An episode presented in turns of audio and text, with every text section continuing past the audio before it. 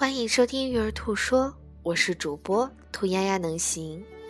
今天为大家带来的是，当夫妻养育教养方式不一样的时候怎么办呢？有以下几个方法，我们可以尝试一下。当夫妻，也就是父母双方意见不同的时候，可以选择比较好的方法有：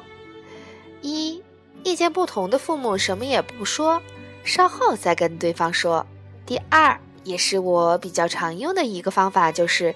意见不同的父母之一安静的离开问题的现场，让另一个人处理孩子的行为的后果。第三，孩子要做什么事儿之前，一定要征得父母双方的同意才能做。第四，如果父母之一处于孩子和另外一个人之中，撤离中立的位置，这样会更好的解决问题。第五呢，是召开家庭会议，每周十到十五分钟，先从感恩做起，再从家庭娱乐安排的这种琐碎的事物做起，然后慢慢的过渡到这种不同教养方式，把孩子也纳入到圆桌会议中来。第六呢，也就是从肢体语言上告诉孩子，父母两个人要坐在一起，握着手，对孩子说，这样从身体的语言也告诉孩子，他们是一致的。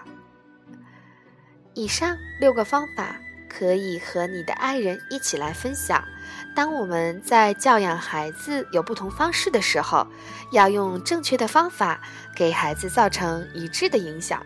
否则我们。非常聪明的宝宝和孩子就会学会在家长之间周旋，这样呢会让孩子很混乱、很迷惑，同时呢也学不到我们希望他能学到的优秀的品质和关于人格上的培养。这个观点你同意吗？感谢你的收听。